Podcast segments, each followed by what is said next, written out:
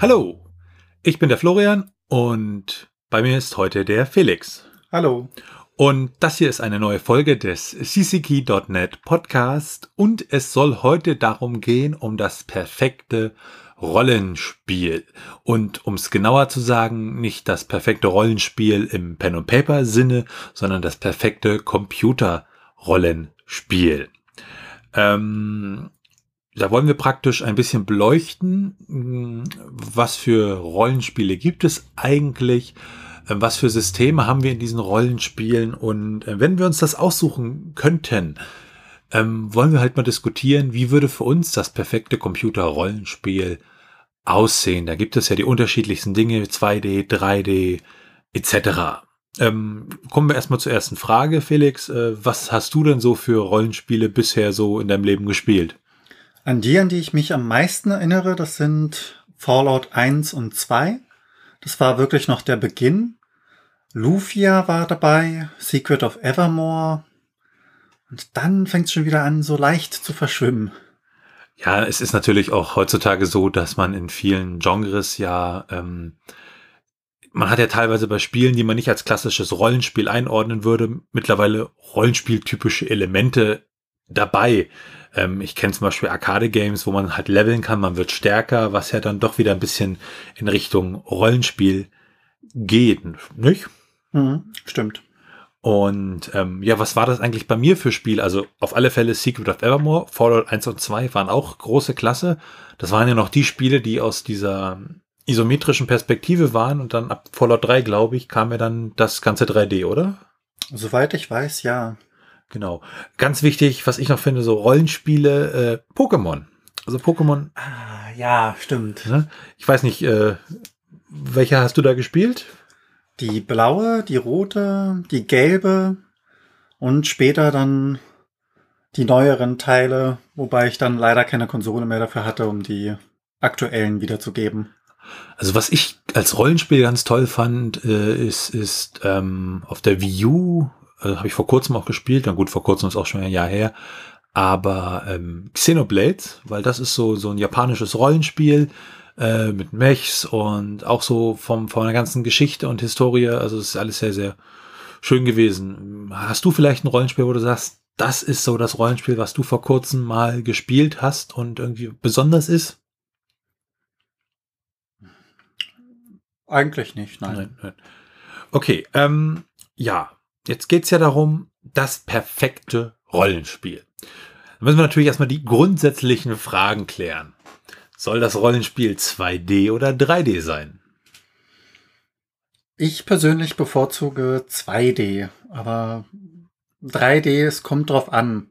Hm. Äh, bei vielen 3D-Spielen wird mir eben äh, so schwummrig, wenn ich von der Grafik her so ein bisschen verschwimmt und das ist etwas unangenehm. Deshalb bevorzuge ich einfach 2D. Und gibt's bei den, den 2D-Spielen irgendwas, wo du sagst, ähm, das ist praktisch, äh, äh, deshalb sind die, ich sag mal in Anführungszeichen, besser, weil das halt 2D ist? Oh, besser ist so die Frage. Ich weiß nicht, ob es genau besser ist, aber es ist einfach so persönlich. Für mich ist es angenehmer und darüber lässt sich einfach streiten. Da hat jeder seine eigene Perspektive und das ist eben, weiß nicht genau es ist schwierig, denke ich. Ne? Ähm, wir haben ja bei den, wenn wir mal nochmal zu den 3D-Spielen gehen, da fängt es ja schon an. Man kann ja äh, 3D-Spiele äh, aus der First-Person-Perspektive äh, sich äh, sp äh, spielen. Also zum Beispiel bei ähm, den ganzen aktuellen Fallout-Teilen ist es ja so, dass du da wirklich, da steckst du ja in dem Dings drin im Normalfall, ne? Und ähm, zum Beispiel bei GTA 5 war es ja genau umgekehrt. Da sind die ursprünglichen Versionen waren ja dann diese Third-Party-Perspektive und bei der PC-Variante haben sie dann auch noch die First-Person-Perspektive eingebaut. Ne? Zum Beispiel GTA 5 kann man ja durchaus auch als Rollenspiel betrachten, ne? auch wenn so ein bisschen das Leveling zumindest im Einzelspielermodus fehlt. Ne? Ähm, ja, auf alle Fälle. Ähm, beim 2D gibt's ja auch wieder unterschiedlichste Herangehensweisen. Wir haben dieses klassische Top-Down, das heißt, ähm, Secret of Evermore zum Beispiel, Luffy, also ich sag mal so, alles, was so früher auf dem Super Nintendo eigentlich kam, ist ja klassischerweise Top-Down. Dann haben wir teilweise auch isometrische Rollenspiele. Äh, ich habe da auch gerade eins im Kopf, aber wie es so ist, es fällt mir gerade nicht ein, wie es hieß, aber falls es mir dann im Raum der Sendung noch einfallen sollte, äh, ja, sage ich da Bescheid. Was zum Beispiel bei den Perspektiven ganz interessant ist, ähm, ähm, bei so einer Top-Down-Perspektive, ne, dann, dann stelle ich mir meistens immer Zelda vor. Zum Beispiel Zelda hat ja äh, da ganz wilde Sachen gemacht, also so die ersten Zelda-Teile. Da ist es dann wirklich so, dass, ähm, dass äh, die Perspektiven teilweise gemischt werden. Das heißt, in so einem Dungeon stimmen zwar die, Pers die Perspektive des Dungeons stimmt, aber zum Beispiel die, die Gegenstände und das Inventar des Dungeons ist dann nicht mehr, passt nicht mehr zur Perspektive, weil die da bestimmte perspektivische Probleme haben, weil die einfach alles wild durcheinander gemischt haben und auch teilweise in Dungeons hast du so eine Perspektive, draußen hast du eine andere Perspektive. Ne, also solche Sachen, das hat sich ja, mittlerweile ist das ja ein bisschen äh, äh, äh, besser geworden oder sagen wir mal konsistenter teilweise. Weil es gibt ja auch, hm, ich weiß nicht, äh, es gab doch dieses, dieses Spiel mit dem, mit dem Zug, wo du mit dem Zug immer fährst und in so einer 2D-Welt bist. Weißt du, welches ich meine?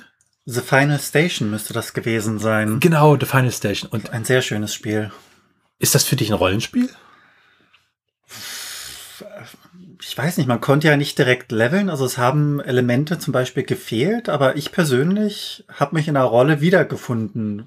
Also ich mhm. konnte mich gut hineinversetzen, fand die Story auch sehr interessant. Die war ja ähm, Auslegungssache, je nachdem, man hat ja nicht, es war so ein bisschen verschwommen, nenne ich es mal. Ja. Und das hat ja auch richtig Spaß gemacht, weil man dann eben mhm. auch direkt drin war, aktiv, weil man überlegt hat, wie könnte das sein, wie ist das gemeint, wie lege ich das jetzt aus und ähnliches.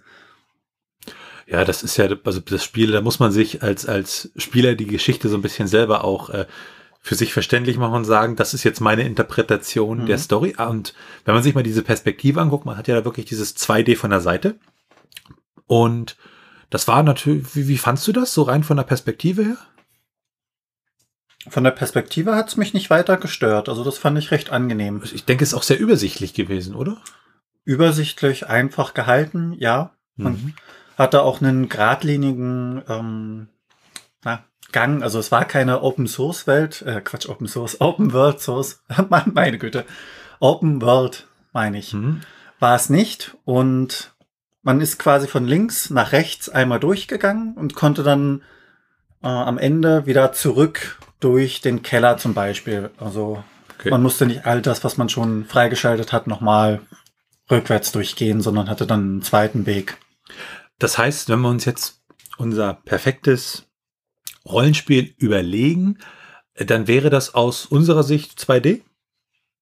Würde ich so sagen, ja. Also ich bin auch ein klarer 2D-Verfechter, was bei mir noch bei 2D-Perspektive hinzukommt, vor allem diese Top-Down-Perspektive der klassischen, ich sag mal, Super Nintendo-Rollenspiele zum Beispiel. Ich finde, die sind sehr übersichtlich.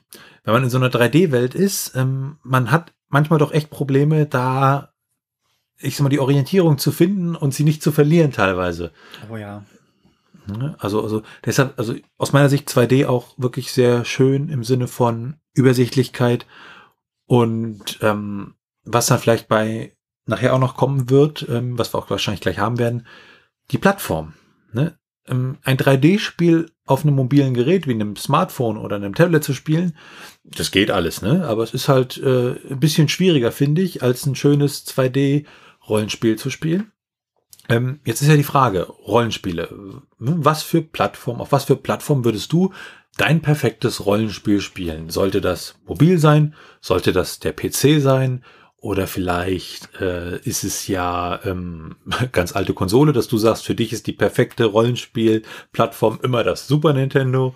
Was ist für dich die perfekte Plattform für unser perfektes imaginäres Rollenspiel?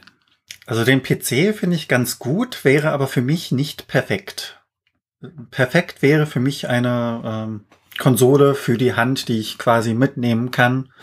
Und wenn ich möchte, dann eben auch. Also das klingt. Quasi alles andere, was es an Systemen gibt, ja. Das klingt so, deine perfekte Rollenspielkonsole klingt erstmal nach einem Mobilgerät oder einer Nintendo Switch. Ja, die Switch hatte ich im Hinterkopf und wollte sie allerdings nicht nennen, weil ich sie leider noch nicht in der Hand gehabt habe. Ja, was nicht ist, das kann ja noch werden. Ähm, wobei, also meine, meine persönliche Plattform, ich sag mal, vom Fernseher sitzen mit dem Controller und Rollenspiel spielen, das ist schon cool. Allerdings äh, muss man sich ja auch die Zeit für nehmen. Und was bei mir dann so ist, ist wirklich so abends, man liegt im Bett und will aber noch nicht schlafen und nimmt das Mobiltelefon in die Hand und versucht dann oder spielt dann da nochmal äh, eine Weile Rollenspiel. Äh? Und das finde ich so ist für mich die perfekte Plattform. Sie hat natürlich einige, ich sag mal, Nachteile, weil ein Controller zum Beispiel ist, finde ich, ist grundsätzlich immer das bessere Steuerelement als dann irgendwie, wenn ich da mit Touch da rumeiere, ne? Mhm. Weil ich natürlich ein haptisches Feedback habe, etc. Ähm, aber, also diese mobile finde ich toll. Warum es bei mir die Switch nicht so angetan hat, ist halt, ja, dann hat man wieder zwei mobile Geräte, dann kann man sie wieder nicht entscheiden. ähm, aber grundsätzlich äh, würdest du auch sagen, Controller über, über Bildschirmsteuerung oder umgekehrt oder hast du da eine ganz andere Meinung? Ich bin eher für den Controller. Das mag daran liegen, dass ich einfach damit aufgewachsen bin und das Touchscreen oder beim Touchscreen fehlt mir einfach das Feedback. Also das mhm. ist irgendwie das Haptische ist wirklich das, was mir dann fehlt. Okay. Ähm, gut, also unser perfektes Rollenspiel ist von der Plattform her erstmal mobil. So, mhm. das okay. Und äh, bei der Steuerung haben wir uns jetzt, ne, also sind wir irgendwo doch, dass wir sagen Controller. Ähm, jetzt kann man natürlich gucken, wie findet sich das in so einem Mobilgerät wieder. Man hat ja zum Beispiel, klar, man kann sich einen Nintendo Switch holen, aber zum Beispiel bei, man kann natürlich auch an, an, an Android-Smartphones oder an iOS-Smartphones, kann ich ja problemlos, da gibt's ja problemlos Controller für. Ne, mit, mit, gleich mit so einer Halterung, wo ich das Smartphone reindocke und dann kann ich praktisch mit dem Controller mein Rollenspiel spielen. Also sowas gibt's auch. Das sollte man sich dann auch immer vor Augen halten. Da ist dann eher das Schwierige, dass das Rollenspiel diese Controllersteuerung dann auch unterstützen muss. Ähm, aber gut, bei unserem perfekten Rollenspiel würden wir das natürlich so einbauen. Mhm. Genau, jetzt haben wir die Plattform durch. Ähm, bei einem perfekten Rollenspiel, wie soll es denn da mit der Story aussehen? Da haben wir natürlich äh, ja unterschiedliche Varianten. Ich denke, Rollenspiele so komplett ohne Stories gibt's denke ich, nicht. Es gibt Rollenspiele mit sehr begrenzter Story, ne? Rette die Prinzessin. Ähm, und dann gibt es natürlich auch Rollenspiele, die eine sehr, sehr komplexe, vielschichtige Story haben. Ähm, das ist die eine Sache. Ne? Also wo, wo siehst du dich da? Ein, ein, ein Rollenspiel, darf das wirklich eine super komplexe, super lange, super aufregende äh, Story haben oder sollte das mehr in die Richtung gehen, lieber eine einfachere Story und ich spiele dann praktisch und mache mir durch die Interaktion mit den Leuten in dem Spiel meine eigene Story so ein bisschen. Was ist da deine Präferenz? Schwierig, weil es kommt teilweise auf die Stimmung an, je nachdem.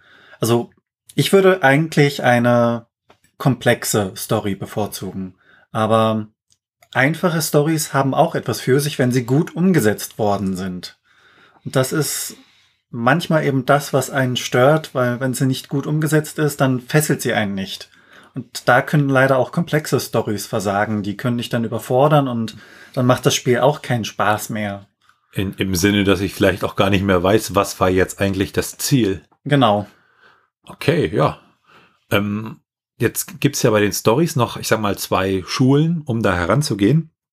Die eine Sache ist, hat man bei Final Fantasy sehr häufig, Du hast, ich hoffe, dass es Final Fantasy war, aber auf alle Fälle geht's halt darum, du hast eine Hauptstoryline und die, die wirst du wirklich äh, gerailroadet, nennt sich das, also wie auf einer Schiene, tust du diese Hauptstoryline durchmachen, hast vielleicht noch eins, zwei kleinere Nebenquests, aber die Nebenquests sind wirklich nur ganz sachte Deko.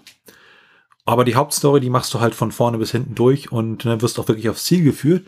Und dann gibt's mehr so die, ich sag mal, offenen Rollenspiele, wo du halt wirklich eine Hauptstory hast, ja und äh, aber auch unglaublich viele Nebenquests machen kannst. Also zum Beispiel Chronoträger würde ich mehr in diese Kategorie einordnen.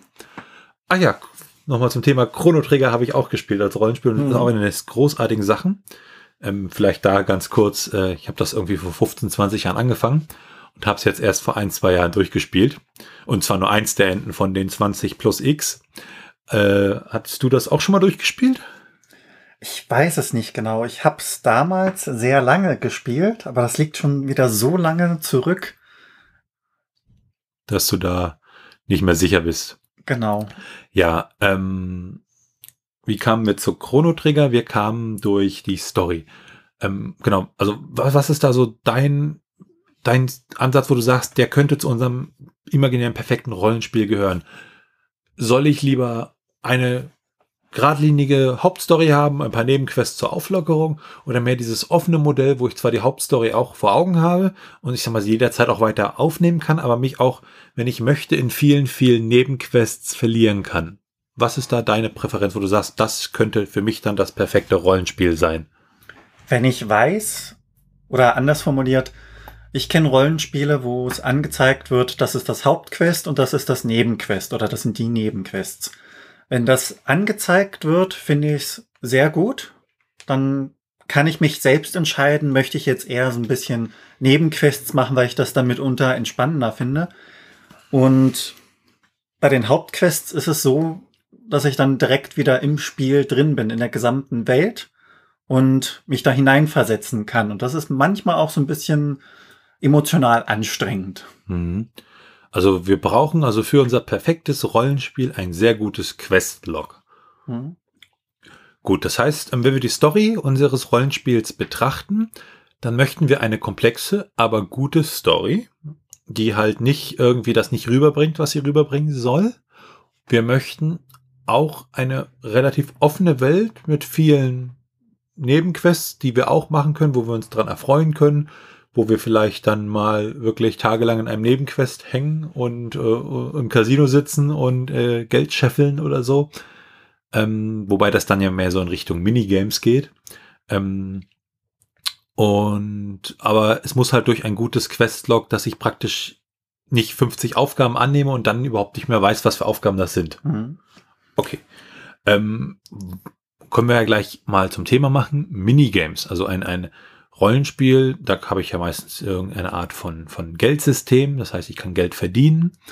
Und ähm, ja, und dann gibt es ja praktisch für die ganzen Quests und so, manchmal zur Auflockerung, manchmal auch als Bestandteil der, der, der Hauptquest, gibt es ja Minigames. Also ich kann ins Casino gehen, ich kann irgendwelche Bogenschießgeschichten machen, wie findest du Minigames in, in, in, in, in Rollenspiel? Bereichern die das? Brauchen wir das für unser perfektes Rollenspiel? Oder ist das eher ablenkend? Wenn es Pflicht ist, finde ich es meistens ablenkend, beziehungsweise es haut einen einfach raus. Wenn man es als Nebenquest freiwillig machen kann, dann finde ich es eher angenehm. Okay, also, also Mini, äh, Minigames innerhalb des Spieles sollten wir so auf freiwilliger Basis sein, ja? Gut. Nur dann haben wir das für unser perfektes Rollenspiel auch abgehakt. Was vielleicht noch interessant ist ähm, in Bezug auf Story. Wenn man sich jetzt mal so klassische Super Nintendo Rollenspiele anguckt, mm, da haben wir die Charaktere, also nicht die Hauptcharaktere, sondern so, so die Nebencharaktere, die sagen ja meistens immer ihre zwei, drei Sätze und nichts Neues. Ähm, mhm. das wäre eine Variante. Wir könnten natürlich auch sehr viel Arbeit und Energie in diese Charaktere stecken, dass sie halt, ähm, ich sag mal, das machen ja zum Beispiel neuere Spiele wie Stardew Valley ähm, so, da haben die Charaktere praktisch alle einen, einen, einen Tagesablauf, ne?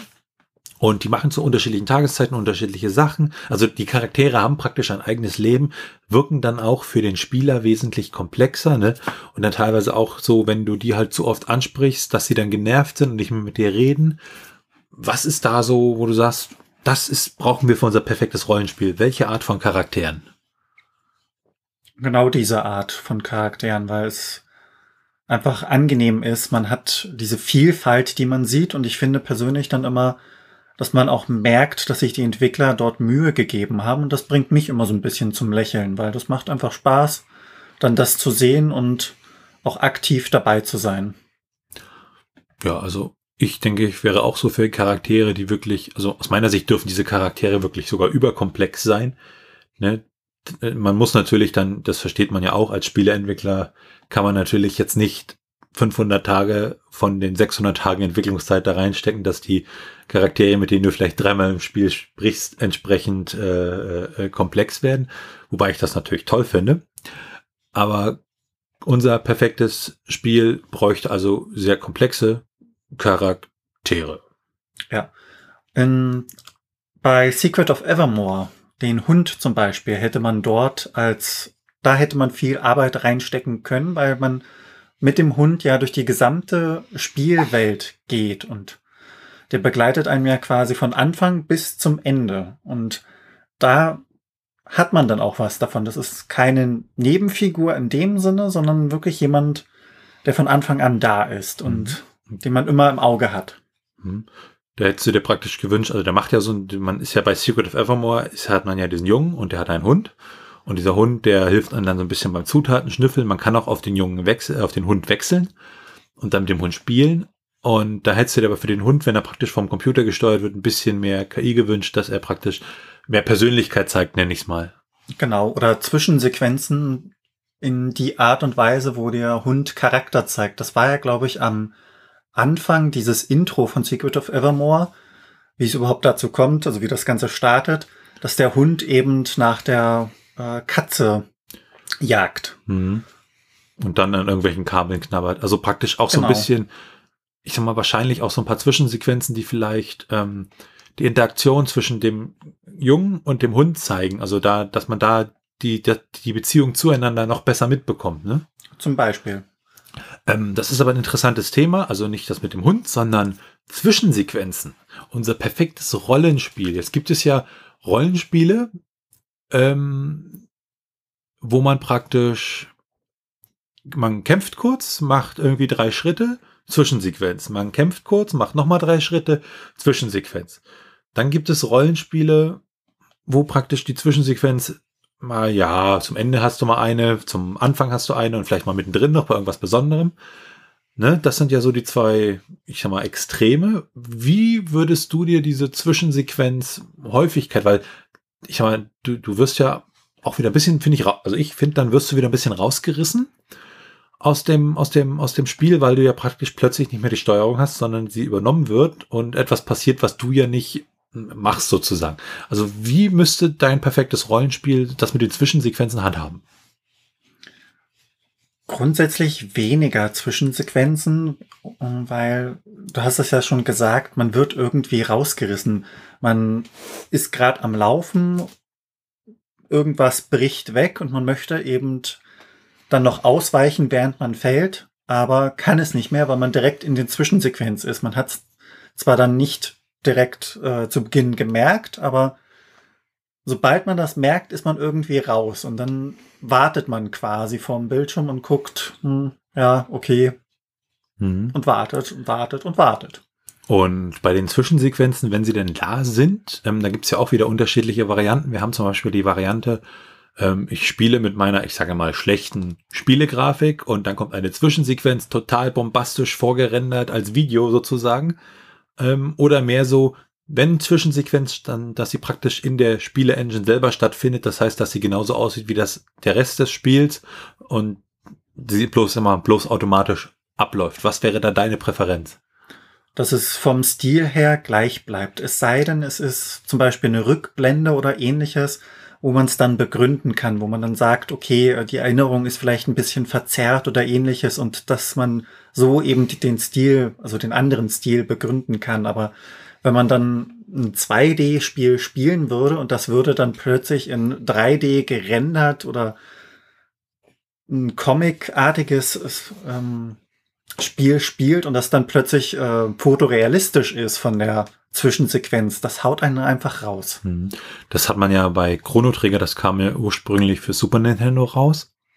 Und ähm, die haben wir dann für die PlayStation 1, 2, 3, ich weiß es nicht genau, und für die PSP eine neue Version aufgelegt und haben dafür praktisch nochmal Zwischensequenzen gemacht, die sie als Anime gerendert haben. Das heißt, äh, wenn du dann, äh, es gibt eine Version, zum Beispiel die iOS-Version von Chrono Trigger, da hast du diese Zwischensequenzen mit drin ähm, und du spielst praktisch das Spiel, dann kommt eine Anime-Zwischensequenz, die natürlich dann vom Stil her überhaupt nicht zusammenpasst. Ist natürlich toll, du hast praktisch zusätzlichen Content, aber es ist natürlich auch so ein bisschen seltsam, weil es irgendwie zum Spiel nicht ganz passt, ne? Also das, was du gerade auch angesprochen hast. Mhm. Also unsere Zwischensequenzen sollten äh, nicht so häufig sein. Bei, ich sag mal, bei Schlüsselszenen darf wahrscheinlich, nehme ich an. Ja. und sie sollten auf alle Fälle nicht mit dem Stil des Spieles brechen. Okay. Genau. Ähm, eine wichtige Frage ist jetzt natürlich, ähm, meisten Rollenspiele, nicht alle, aber ich glaube, sagen wir mal 99 Prozent der Rollenspiele, gibt es eine geartete, wie auch immer geartete Art von Kampf.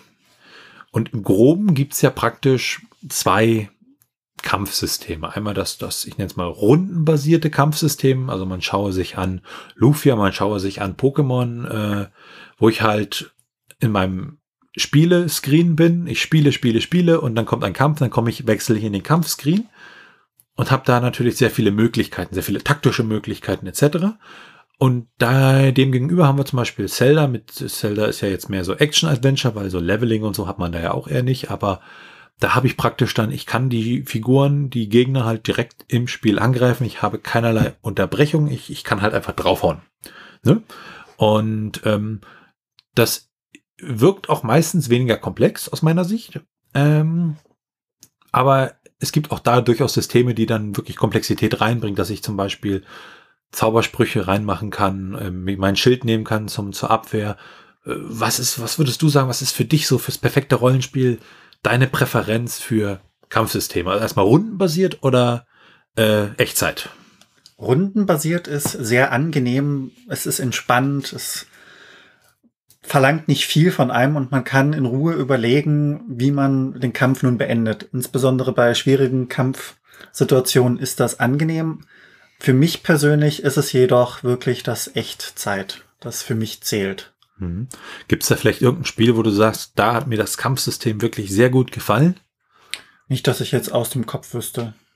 Ähm, weil du gerade sagtest, von wegen rundenbasiert, dass man halt viel Zeit hat zum Nachdenken. Ähm, da fiel mir ein bei, bei Secret of Evermore, das haben wir ja beide gespielt. Ähm, da ist es ja so, dass äh, du hast ja praktisch Waffen, ähm, Schwerter, Äxte, Speere und mit denen kannst du auf die Gegner hauen. Und du kannst aber auch Zaubersprüche verwenden. Und wenn äh, du hast, also bei Secret of Evermore hat man eine Art Ringmenü und das wird dann um den Charakter eingeblendet. Und äh, sobald ich dieses Menü aktiviere, bleibt ja die Zeit stehen. Und dann habe ich praktisch so ein bisschen, ich will es jetzt nicht rundenbasierten Kampf nennen, das ist natürlich falsch, aber ich kann zumindest mir ganz in Ruhe aus äh, überlegen, okay, da habe ich jetzt einen Gegner äh, vom Typ Schlamm und dann werfe ich da vielleicht meinen Hitzeblitz drauf oder doch meine Schlammbombe. Was könnte da effektiver sein? Wie findest du, wenn du dir das Kampfsystem von Secret of Evermore noch mal ins Gedächtnis rufst? Wie findest du das im Bezug auf, ist das was für unser perfektes Rollenspiel oder fehlt da noch irgendwas? Das war ein schöner Hybrid, würde ich es nennen. Also es hat einen nicht rausgerissen, dieses Ringmenü, weil man ja jederzeit äh, selbst entscheiden konnte, wann man das macht. Und ich würde eher so in die Richtung schon tendieren. Aber ich weiß leider nicht, ob es da aktuelle Spiele gibt, die das verinnerlicht haben oder kopiert haben. Also ich glaube, ähm, Secret of Evermore, das gab es ja, das Ringmenü gab es auch bei Secret of Mana, beziehungsweise da zuerst. Ähm, aber ich kann mich bis auf diese beiden Spiele auch in kein anderes Spiel erinnern, wo es vielleicht jetzt, also bewusst zumindestens, wo du so ein Prinzip hast. Aber wir würden für unser perfektes Rollenspiel sagen, das System von Secret of Evermore rein vom Kampf her war gar nicht so übel. Ja. Gut, also rundenbasierte Kämpfe sind also nicht so unser Ding. Da hast du ja auch das Problem zum Beispiel, ähm, wenn du auf der Weltkarte bist äh, und dann kommen ständig diese Kämpfe, bist im Kampfscreen. Ähm, das ist ja auch die Frage beim Echtzeitkampfsystem. Kannst du ja deinen Gegnern theoretisch ausweichen. Bei den Systemen, wo du dann, ich sag mal, diese zufälligen Kämpfe hast ähm, und dann irgendwie noch auf der Weltkarte rumeierst, da hast du ja dann immer diese Zwangskämpfe, diese Zufallskämpfe. Äh, bei Pokémon ist das ja genauso gewesen, wenn man im hohen Gras war. Ja. Wie findest du Zufallskämpfe? Pokémon ist ein wundervolles Beispiel dafür. Mitunter sehr nervig, wenn du ähm, ein höheres Level erreicht hast und durchs Gras wanderst, dann kommen da alle fünf bis zehn Felder Kämpfe. Du schlägst einmal mit deinem Pokémon zu. Das waren auch diese Zwischenanimationen, wie der Pokéball fliegt, das Pokémon kommt raus, Attacke auswählen. Das hat Zeit gekostet. Und wenn man irgendwo nur hin wollte, einfach von Punkt A nach Punkt B, wurde man ständig aufgehalten, unterbrochen und oh, es gab zwar dann I-Teams, die äh, dafür gut waren, irgendwie Die Pokémon Schutz, glaube ich, war das. Mhm. Die Pokémon abzuhalten, das war auch ganz angenehm, aber die haben dann nur eine Zeit lang gehalten und das war dann auch so wieder alle fünf Minuten muss ich das einsetzen, um ohne Probleme durch das Gras zu kommen. Okay. Ähm, da hattest du jetzt ein schönes Thema genannt. Ähm, einmal diese Animationen, die nicht abbrechbar sind. Das heißt, ich sollte auch, also das ist meine Meinung für unser perfektes Rollenspiel, Dialoge. Wenn ich da halt auf die A-Taste drücke oder auf die Taste drücke, dann muss der Dialog schnell angezeigt werden und nicht Stück für Stück tröpfeln. Wenn ich halt die Taste drücke, sollte die Animation vielleicht abgebrochen werden, dass ich halt schneller zu meinem Spielinhalt komme. Wie findest du das? Sehr angenehm, unter anderem auch, wenn man das Spiel bereits durchgespielt hat und einfach nochmal, mhm. ähm, hattest du ja, glaube ich, vorhin erwähnt, mit den verschiedenen Enden, dass du nur eins von 20 durchgespielt hast. Mhm. Für einige Menschen reicht das, die anderen möchten eben wirklich alle 19 verbleibenden Enden noch ausprobieren. Und wenn man dann immer wieder dasselbe sieht, die gleichen Zwischensequenzen mhm. und auch bei Kämpfen dann eben ich glaube, das wird dann zu viel und nimmt dann den Spielspaß. Hm. Wie ist das mit ähm, Schnellreisesystemen in Spielen? Also ich bin ja bei den meisten Rollenspielen äh, bin ich ja zu Fuß unterwegs, habe dann aber die Möglichkeit, irgendwann kriege ich Pferde, ich bekomme Züge, ich bekomme vielleicht ein Auto, je nachdem, was für ein Rollenspiel das ist. Ähm, womit ich dann, die bekommt man ja meistens eher so im letzten Drittel oder nach der Hälfte des Spieles. Und dann kann ich halt schneller durch die Welt reisen. Ist das was für unser perfektes Rollenspiel? Und wenn ja, unter welchen Voraussetzungen?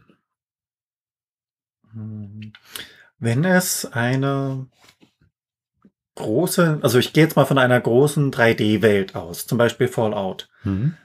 Wenn man dort gewisse Orte entdeckt hat, konnte man dann auf der Karte an jeden entdeckten Ort reisen. Mhm. Das ist ganz angenehm, aber wenn man irgendwelche Fahrzeuge zum Beispiel bekommt und dann wirklich einfach mit einer höheren Geschwindigkeit ohne Probleme durch die Welt reisen kann. Das wäre für mich persönlich das, was ich mag, aber das ist wahrscheinlich schwierig umzusetzen, weil es dann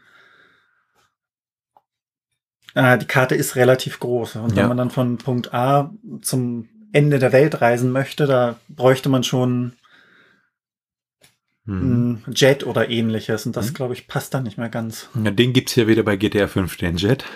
Ähm, aber grundsätzlich äh, pflichte ich dir dabei. Also ich bin auch, äh, also dieses Schnellreisesystem im Sinne von, ich mache die Karte auf und klicke dahin und bin da. Das finde ich nicht schön.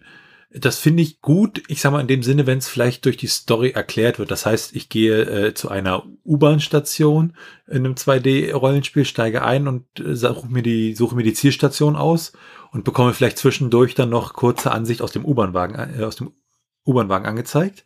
Wo ich sagen muss, Transportmittel, wo sie mir wirklich sehr gut gefallen, ist zum Beispiel Zelda, also Ocarina of Time äh, oder das neue Zelda ähm, Breath of the Wild, ähm, wo du praktisch ein Pferd bekommst. Du hast ein Pferd, mit dem Pferd bist du schneller, aber du siehst halt trotzdem die Welt. Du reitest trotzdem durch die Welt und bist nicht plötzlich vom Punkt A zum Punkt B. Also würde ich für unser perfektes Rollenspiel festhalten. Schnellreisesysteme ja, aber sie dürfen die Immersion nicht stören, müssen ins Spiel passen und idealerweise äh, sollten sie dann praktisch auch dazu führen, dass du halt äh, nicht einfach vom Punkt A zum Punkt B bist, ne? Genau. Beim Schnellreisesystem ist es auch so, dass mir das fehlt, die Welt zu entdecken. Wenn du verschiedene Transportmittel hast, bleiben wir mal ganz kurz bei GTA beziehungsweise bei Zelda. Zu Fuß erreichst du andere Orte als in der Luft und hast dadurch auch einen neuen Eindruck von der Welt. Und es macht auch einfach Spaß, da das zu sehen und mhm. durch die Gegend quasi zu laufen, um es zu erkunden. Das ist ja so ein bisschen wie dieser Effekt, den du in der echten Welt hast, wenn du mit dem Auto durch die Stadt fährst. Ja, okay, dann siehst du was von der Stadt. Aber wenn du dann die gleiche Strecke mal mit dem Fahrrad fahren würdest, dann würdest du plötzlich merken, oh, hier ist ja und hier und da. Also man entdeckt natürlich sehr viel mehr, umso langsamer man ist, weil man hat ja dann auch mehr Zeit. Und ich denke, ja, das ist natürlich auch eine sehr wichtige Sache, weil man spielt ja auch Rollenspiele, um die Welt zu entdecken. Ja, ähm, Jetzt haben wir unser schönes Rollenspiel. Wir haben uns so ein bisschen mit der Grafik beschäftigt, aber bisher war unser Rollenspiel ja noch relativ stumm. So ist die erste Frage. Wir haben Charaktere, die werden, die sagen ja was. Die meisten Charaktere in den meisten Rollenspielen. Ähm, wollen wir das in unserem perfekten Rollenspiel vertonen? Oder reicht uns da nur der Text, damit wir praktisch mehr haben, wo wir im Kopf mit denken können, weil wir halt denken, diese Figur hat so eine Stimme, diese Figur hat so eine Stimme. Wenn wir das komplett vertonen würden, würde uns natürlich so ein bisschen die Illusion genommen, wie diese Person klingen könnte. Also, was wäre da deiner Meinung nach für unser perfektes Rollenspiel vielleicht das Ding, wo wir sagen würden, ah, lieber nur Text, nichts vertonen oder äh, äh, komplett die Audiospur vertonen, dass wirklich jeder Charakter, wenn er was sagt, äh, das auch vorgelesen bekommt. Also wir als Spieler das vorgelesen bekommen. Realistischer finde ich es, wenn es synchronisiert ist. Allerdings bin ich da oder habe da zumindest schlechte Erfahrungen mit gesammelt. Unter anderem ein Paradebeispiel meinerseits, zwar nicht aufs Spiel bezogen, sondern auf einen Film, wenn ähm, der Bösewicht in dem einen Film der Gute in einem anderen Film ist und man hat dieselbe Synchronstimme zum Beispiel das kann auch in einem Spiel so sein, dass einfach die Stimme nicht passt. Wenn ich mit einer hohen, piepsigen Stimme als Bösewicht spreche, kann ich den Bösewicht zum Beispiel überhaupt nicht mehr wahrnehmen. Oder ähm, nicht mehr ernst nehmen. Nicht mehr ernst nehmen, genau. Ja. Und beim Text hat man dann eben für jeden Charakter seine eigene Stimme. Und genau mhm. das macht es für mich sehr stimmig. Also würden wir für unser perfektes Rollenspiel sagen, voll synchronisiert, wenn es wirklich gut gemacht ist, Ansonsten lieber komplett drauf verzichten und stattdessen mit Text arbeiten. Okay, jetzt haben wir schon mal Sound. Super. Jetzt brauchen wir für unser perfektes Rollenspiel noch Musik. Ähm, da gibt es ja jetzt unterschiedliche Sachen. Es gibt ja, ähm, es gibt, ähm, wir können super tolle orchestrale Soundtracks machen. Wir können, wenn das Spiel so ein bisschen 2D ist, natürlich auch so ein bisschen mit dieser 8-Bit-Musik arbeiten. Das ist ja einmal die Sache. Und dann gibt es ja noch so die Unterscheidung zwischen, wir bauen ähm, ich sag mal, klassisch Musikstücke für bestimmte Sachen. Wenn wir im, im, Dorf sind, kommt die Musik, wenn wir da sind, kommt die Musik. Und dann gibt's ja so, ich sag mal, seit zum Beispiel seit Ocarina of Time, äh, Zelda Ocarina of Time ist das ja vermehrt auch im Kommen, ähm, dynamische Musik. Das heißt, der Komponist komponiert relativ kurze Stückchen für bestimmte äh, Szenen, aber davon sehr viele. Und dann ist es zum Beispiel so, wenn bei Zelda jemand auf dich zukommt von der Seite, der gefährlich ist, wird die Musik bedrohlicher. Also du merkst es durch die Musik, du siehst den Gegner noch gar nicht und merkst es durch die Musik. Also für unser perfektes Rollenspiel. Erstmal machen wir dann orchestralen, bombastischen Soundtrack oder gehen wir da mehr so auf Richtung, wenn wir schon 2D sind, aber wir machen da mehr so unseren 8-Bit-Soundtrack. Ich denke, dort muss die Musik zum Spiel passen. Da kann ich jetzt nicht sagen, das eine oder das andere bevorzuge ich wenn ich mir bei 2D-Spielen ein Orchester vorstelle, finde ich, passt das einfach nicht wirklich. Aber das ist dann vielleicht auch nur meine eigene Ansicht, meine eigene Meinung. Ähm, bei 3D-Spielen zum Beispiel würde ich eher sagen, dass das Orchestra Orchestrale wieder ganz gut passt oder passen kann. Man kann auch einen ziemlichen Fehlgriff damit landen. Aber es würde definitiv besser passen als die Musik mhm. zu 2D-Spielen. Okay. Und ähm, wenn du die Wahl hättest zwischen dem, ich sag mal, ich habe wirklich für die Stadt immer den Sound sowieso und oder stattdessen so ein mehr so aufs Spiel eingehendes System, wie ich es vorhin beschrieben habe, was würdest du dann für unser perfektes Rollenspiel wählen? Ich denke das Dynamische. Okay, das heißt, unser perfektes Rollenspiel hat je nach Setting die passende Musik. Ne? Also bei unserem 2D-Spiel wäre es wahrscheinlich ein bisschen 8-bittiger klingend, vielleicht nicht ganz so 8-bittig wie früher, sondern schon mit modernen Anklängen. Aber, und wir würden versuchen, das System von der Musik her auch irgendwie dynamisch zu gestalten, dass praktisch bei Gefahrensituationen die Musik wirklich unmerklich sich ändert und der Spieler das durch die Musik praktisch mitbekommt. Ja, damit hat unser Spiel Grafik, Musik, wir haben ein Kampfsystem, eine Story, ähm, fehlt unserem perfekten Rollenspiel noch irgendwas, was wir vielleicht jetzt vergessen haben? Hm. Ich denke, wir haben alles erstmal, oder? Soweit glaube ich, ja. Hm. Na, eine Sache würde mir noch einfallen. Wie sieht's denn aus mit dem Koop-Modus? Zum Beispiel Secret of Mana, da konntest du dann, ich glaube, einen der Charaktere steuern. Ja, da ist man da zu zweit durch die Gegend gerannt. Ähm, man braucht natürlich andere Menschen, die das dann mit einem spielen. Also aus meiner Sicht sollte ein Koop-Modus immer optional sein. Aber an sich, wie fändest du ein Rollenspiel, was du zu zweit mit jemandem spielen kannst oder vielleicht sogar zu dritt? Also beim Optionalen erstmal Auf jeden Fall stimme ich dir dazu, weil man muss es alleine spielen. Man kann zwar, man kann eine Partie von vier Leuten haben und drei davon könnten dann Menschen sein. Also zusätzliche meine ich. Und es müsste allerdings auch per KI steuerbar sein, ohne irgendwelche Einschränkungen oder ähnliches. Aber auf jeden Fall würde ich sagen. Koop-Modus ist super aus deiner Sicht. Okay. Wenn man die richtigen Leute hat, das ist auch so ein Und Problem. er optional ist, dass du auch ohne Koop spielen kannst. Okay. Ich würde sagen, dann haben wir unser perfektes Rollenspiel. Wenn wir das nochmal zusammenfassen, ist, ähm, wir möchten ein 2D-Rollenspiel. Es sollte, denke ich mal, Top-Down-Perspektive wie die klassischen Super Nintendo-Spiele haben. Da ja. haben wir uns ja vorher nicht ganz so drauf geeinigt, sag ich mal. Plattform auf alle Fälle mobil. Wenn möglich Controller. Ansonsten denke ich, wäre eine Touch-Bedienung auch noch machbar bei 2D, ne? Dann kommt es auf die Umsetzung an, ja. Genau, okay. Die Story möglichst komplex, aber nicht so, dass sie nicht mitreißt. Und wir möchten doch schon Hauptquests haben, auch viele Nebenquests, um sich zu entspannen. Aber wir brauchen ein gutes Questlog. Die Steuerung sollte noch intuitiv sein. Das ist etwas, was, also die Steuerung als auch die Umsetzung der Genauigkeit zum Beispiel. Du meinst, wenn man nach oben geht, sollte die Figur auch nach oben gehen? genau, weil ich habe einige gespielt, wo ich nach links klickte und mit derselben Stärke, plötzlich war es ein Meter, manchmal waren es dann gleich zehn Meter ja. im Sprint. Ja, das ist dann wieder auch auf die Minigames bezogen, wenn du da plötzlich so ein Minigame in einem Rollenspiel hast, wo du, ich sag mal, über einen Seil äh, stolzieren musst und diese Steuerung total ungenau ist und du ständig an der Stelle stirbst, dann macht das natürlich auch keinen Spaß, ne? Dann wird es eher frustrierend. Genau. Gut, unser Kampfsystem ist also äh, in Echtzeit und äh, darf aber ruhig komplex sein und auch unterbrechbar sein, wie zum Beispiel bei Secret of Evermore mit dem Ringmenü. Und ähm, wir möchten Musik, die natürlich zum Spiel passt, dynamisch, wenn möglich und vertont nur, wenn es gut gemacht ist. Ansonsten reicht uns der Text. Und damit haben wir unser perfektes, imaginäres äh, Rollenspiel. Eine kurze Anmerkung ist mir gerade noch eingefallen. Das Speichern bei diesen Spielen. Mhm. Es gibt, äh, soweit ich weiß, dass Speichern jederzeit erlaubt ist mhm. und das Speichern an gewissen Punkten, dass man immer eine gewisse Episode durchspielen muss. Ja.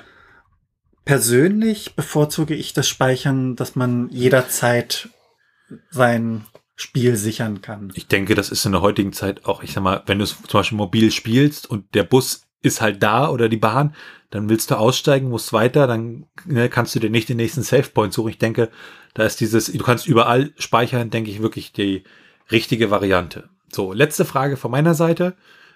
Wenn du dir ein Rollenspiel kaufst, heißt es ja mal 80, 120 Stunden Spielzeit. Was äh, darf das Spiel für dich wirklich lang genug sein? Also da, darf das theoretisch 1000 Stunden Spielzeit bieten? Oder sagst du, irgendwo ist eine Grenze, wo ich sage, jetzt ist Schluss für mein perfektes Rollenspiel, das sollte 60 Stunden dauern, reicht? Wenn man von GTA 5 ausgeht, das finde ich eine schöne Variante. Man hat die Hauptstory, die man durchspielen kann hm. und kann sich dann dennoch noch Vergnügen, sage ich mal. Man kann, man hat verschiedene Varianten. Also man kann einfach durch die Gegend fahren, sie erkunden, man kann mit den Passanten interagieren und ähnliches. Mhm. Und dann hat man natürlich noch den Multiplayer-Modus, aber das würde jetzt wahrscheinlich zu weit führen. Ich finde, nach einer gewissen Zeit, 50, 60 Stunden als Beispiel, sollte das Spiel vorbei sein. Möchtest aber, du als Spieler praktisch auch belohnt werden und endlich mal das Ende sehen? Genau. Okay. Und ähm, als letzte Frage vielleicht für den Abschluss. Du wohnst auf einer einsamen Insel und darfst dir da ein Rollenspiel mitnehmen, ähm, was nicht unbedingt dein Lieblingsrollenspiel sein muss, sondern vielleicht ein Rollenspiel auch ist, wo du sagst, ja, einsame Insel, da bin ich jetzt etwas länger, das heißt, ich müsste es vielleicht auch öfter spielen oder strecken. Ähm, was wäre da vielleicht das Rollenspiel, wo du sagst, das nehme ich mit? Also vielleicht ich tendiere zwischen Secret of Mana und Pokémon. Ich glaube allerdings, dass ich eher Secret of Mana nehmen würde. Mhm. Bei mir wäre es Secret of Evermore. Pokémon würde, denke ich, auch in die nähere Auswahl kommen. Und vielleicht Fallout, weil man da halt sehr viel Kram machen kann, ohne dass es sich doppelt und langweilig wird und man dann doch äh, ähm, Mehrwert hat mit der Zeit, weil wir sind ja mhm. länger auf dieser Insel. Oder Chrono Trigger. Weil dann kann ich auf der Insel, habe ich ja genug Zeit, alle 25.000 Enden durchzuspielen. Das stimmt allerdings. Ähm, mir ist gerade noch etwas eingefallen, wo du Fallout meintest, was die Storyline angeht, Hm? dass das Spiel an sich frei sein sollte von den Entscheidungen, die der Spieler treffen kann. Dass man nicht in gewisse Rollen äh, gezwungen wird. Ich glaube, in dem einen Fallout-Teil konnte man eine ganze Stadt äh, vernichten, indem man die Atombombe gezündet hat. Hm, Fallout 3 war das. Und das fand ich schon sehr schön. Es hatte dann auch Auswirkungen auf den Rest der Spielwelt. Mhm, also- dass sich die Charaktere quasi geändert haben, gefragt haben, wo ist die Stadt oder eine Handelsroute wurde eingestellt, weil die Stadt einfach nicht mehr existiert. Hm. Das heißt, ähm, die Entscheidungen des Spielers sollten unserem perfekten Rollenspiel respektiert werden und auch Auswirkungen haben. Ja. Gut. Ich denke, damit haben wir unser perfektes Rollenspiel für uns zumindest persönlich erstmal durchdefiniert. Und jetzt müssen wir es nur noch entwickeln. und äh, Felix, ich bedanke mich bei dir. Sehr gerne. Und wir hören uns auf einer, bei einer neuen Folge des cckey.net Podcast.